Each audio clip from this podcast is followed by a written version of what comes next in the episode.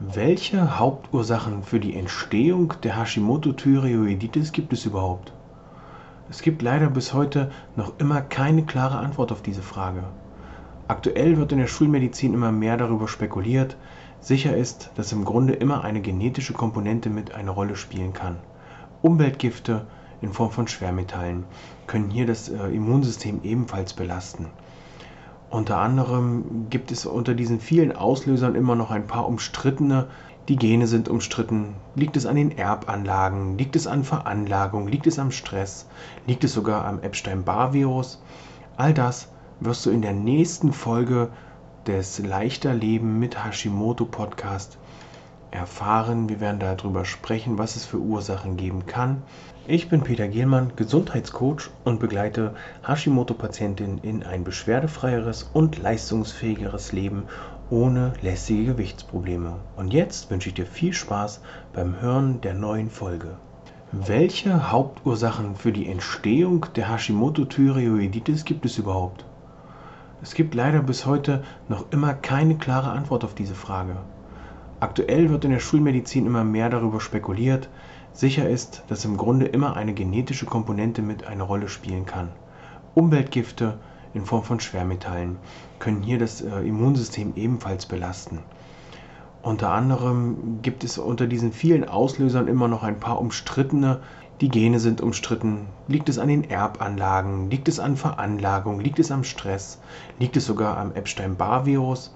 All das wirst du in der nächsten Folge des Leichter Leben mit Hashimoto Podcast erfahren. Wir werden darüber sprechen, was es für Ursachen geben kann. Ich bin Peter Gehlmann, Gesundheitscoach und begleite Hashimoto-Patientinnen in ein beschwerdefreieres und leistungsfähigeres Leben ohne lästige Gewichtsprobleme. Und jetzt wünsche ich dir viel Spaß beim Hören der neuen Folge. Wir kümmern uns heute mal um die Schilddrüsenhormone. Welche gibt es? Welche kann man nutzen? Mein Name ist Peter Gehlmann. Ich bin Gesundheitscoach und begleite Hashimoto-Patientinnen in ein beschwerdefreieres und leistungsfähigeres Leben ohne ihre lästigen Gewichtsprobleme. Jetzt geht's los. Wir schauen uns an, welche Hormone gibt es denn? Wir haben verschiedene Medikamente aktuell auf dem Markt, die bei einer Schilddrüsenunterfunktion äh, zur Behandlung und zu einer Therapie in Betracht kommen. In der Regel werden reine T4-Monopräparate eingesetzt. Das ist also hier das Thyroxin, was eingesetzt wird. Das ist ein Speicherhormon, ist in Kombination mit dem stoffwechselaktiven T3 dann hier ähm, aus der Schilddrüse äh, abgegeben wird, also hier auch kontrolliert aus der Schilddrüse ausgeschüttet. T4 wird im Körper relativ langsam verarbeitet und auch relativ langsam abgebaut.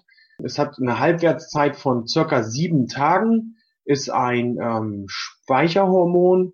Dadurch, dass das so lange braucht, um abgebaut zu werden, ist natürlich auch eine schnelle Einstellung, wie sich das manch einer wünscht. Und heute Tablette nehmen, morgen geht's mir wieder besser oder äh, sehr oft lese ich Fragen, wie lange dauert's denn noch? Eine schnelle Einstellung mit Schilddrüsenhormon ist natürlich relativ schwierig und es setzt voraus, dass man doch ein eine gewisse Portion Geduld mitbringt, ja. Und das ist gerade in der heutigen schnelllebigen Zeit doch relativ schwer, da Geduld mitzubringen. Also an alle, die jetzt warten, dass es ihnen morgen besser geht, weil sie gestern mit T4 angefangen haben, bitte geduldet euch einen kleinen Moment. Es kann drei, vier Wochen dauern, bis man wirklich die perfekte Einstellung für sich gefunden hat mein Tipp ist auch da nicht selbst rumzuspielen, selber zu erhöhen, sondern das wirklich engmaschig mit dem Hausarzt abzusprechen oder mit dem betreuenden Arzt, dass man da auch ganz klar erkennen kann, ähm, in welche Richtung geht es. Das T4 wird dann in den Organen zum stoffwechselaktiven Trio, Triotyronin umgebaut. Das ist nämlich dann für den gesamten Energiehaushalt des Menschen, Menschen zuständig. Häufig kommt es jedoch vor, dass dieser Vorgang nicht so wirklich reibungslos abläuft und eine reine T4-Monotherapie nicht wirklich erfolgreich ist. Aus dem Grund greift man dann ähm, je nach eigener Befindlichkeit und den entsprechenden Blutwerten zusätzlich zu den T3-Präparaten. Wenn da eine Kombination möglich ist, dann gibt es natürlich auch Kombipräparate, die sowohl T3 als auch T4 haben.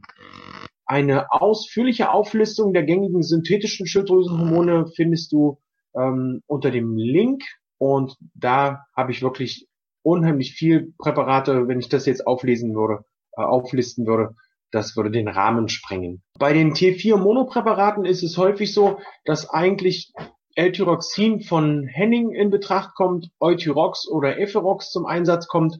Hier gibt es also Dosierungen von bis knapp von 25 Mikrogramm bis hin zu 200 Mikrogramm pro Tablette. Hier ist also wirklich Henning der Marktführer. Man merkt allerdings und beziehungsweise wird häufig von Patienten berichtet, dass die von Hersteller zu Hersteller unterschiedlich wirken und da auch manchmal andere Nebenwirkungen mit dabei sind, als man ähm, sich wünscht. Bei T3-Monopräparaten ist es so, dass das Ganze, dass es hier Thybon von Henning oder auch Thyriot, Tyronin in den Dosierungen auch von 20 Mikrogramm bis 100 Mikrogramm verfügbar ist. Bei den Kombipräparaten ist dann häufig zu finden Protyrid oder Novotyral. Protyrid hat hier einen T4 zu T3 Anteil von 10 zu 1 und äh, Nova Novotyral hat ein Verhältnis von 5 zu 1. Da muss man dann schauen, wie man sich entsprechend einstellt. Neben den synthetischen Hormonen gibt es auch noch natürliche Schilddrüsenhormone, die aus Schilddrüsen von Schweinen oder von Rindern gewonnen werden. Diese sind natürlich häufig ne, oftmals deutlich verträglicher und auch wirkungsvoller als die synthetischen, da sie natürlich irgendwo auch so ein kleines bisschen Natürlichkeit mit sich bringen nicht jetzt, weil der eine sich benimmt wie ein Schwein und der andere aussieht wie ein Rind, sondern weil es natürlich einfach was, was Natürlicheres ist. Nicht, dass hier irgendwer jetzt vergleiche, bei mir schlägt das vom Schwein besser an, bei mir schlägt das vom Rind besser an. Also da sind keine Ähnlichkeiten mit dem Körper. Nun ist natürlich die Frage, sind diese natürlichen Hormone wirklich besser? Denn alternativ zu diesen, äh, zu den handelsüblichen synthetischen Hormonen gibt es hier, wie eben schon gesagt, auch natürliche Schilddrüsenpräparate von Acella oder Acella NP Thyroid, ich, ich stocke immer ein wenig beim Lesen, Amor Thyroid, Erfa Thyroid, Nature Thyroid, ähm, West Thyroid Pure oder auch Rezeptor, Rezeptura Thyroid Hormonkapseln. Das sind in Deutschland nicht unbedingt die gängigsten Medikamente. Oftmals muss man die sich auch äh, im, im Ausland besorgen. Jedoch können diese wirklich, wenn die synthetischen Medikamente nicht den Erfolg bringen, den man sich wünscht, den man braucht, können die hier wirklich eine sehr, sehr gute Alternative sein und man sollte hier die Umstellung auch wirklich in Betracht ziehen. Aktuell ist es ja so, wir haben jetzt Anfang 2019 und wird immer wieder berichtet, dass die Preise extrem in die Höhe geschnellt sind von diesen Hormonen. Hier ist es also wichtig dann zu schauen, ob und wie die Krankenkasse damit unterstützt. In den USA ist es tatsächlich so, dass diese natürlichen Schilddrüsenhormone absoluter Standard sind. Und ich denke auch aus gutem Grund, ähm, ihr wisst ja, ich befasse mich ganzheitlich mit Ernährung und ganzheitlich auch mit der Gesundheit. Und ich denke, wenn man die Möglichkeit hat, da umzustellen und die Kasse übernimmt es, wenn man auch die finanziellen Mittel dazu hat, also, dann ist es sicherlich ein in Erwägung zu ziehender Schritt, hier die natürlichen Präparate vorzuziehen. Denn die sind bioidentischer mit den Hormonen des Menschen denn diese äh, natürlichen Produkte enthalten außerdem T4 und dem T3 auch noch T2, T1 und Calcitonin, die so wirklich auch in unserer gesunden Schilddrüse produziert werden würden. Ich denke, so wird dann auch wirklich relativ schnell klar, dass Patienten, die eine kleine oder eine verkleinerte Schilddrüse haben oder auch gar keine Schilddrüse mehr, mit einer reinen Monotherapie hier nicht wirklich zum Erfolg kommen oder Erfolg kommen können. Und somit hat man auch die Möglichkeit, mit den Kombipräparaten oder mit natürlichen Präparaten hier den Kreis zu schließen und da wieder ein bisschen mehr Schwung ins Leben zu bringen. Ne, die, die Hormone sind natürlich eine Variante, eine Möglichkeit, hier noch ein bisschen Kraft zu bekommen. Die andere Variante ist dann eine Ernährungsumstellung hin zu gesunder Ernährung, Darmsanierung, Leberentgiftung. Das sind alles so Sachen, die mit reinspielen in die ganze Geschichte. Da haben wir in den letzten Tagen auch schon drüber gesprochen. Wenn du mehr erfahren möchtest über gesunde Ernährung, Darmsanierung und auch Leberentgiftung, dann lade ich dich herzlich ein in meine Facebook-Gruppe. Den Link packe ich auch nochmal hier unten drunter und das Video. Und zwar heißt diese Facebook-Gruppe, ihr seht es vielleicht hier hinten schon, mit Hashimoto voller Energie und leistungsbereit ohne Gewichtsprobleme. Da heiße ich euch herzlich willkommen. Äh. Habt ihr bekannte, verwandte, Freunde, die an Hashimoto leiden, dann teilt diesen Beitrag gerne und ladet auch die in diese Gruppe ein, gebt den Link weiter.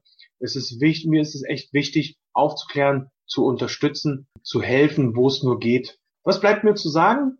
Ich wünsche euch einen wunderschönen Tag heute, verabschiede mich bis morgen.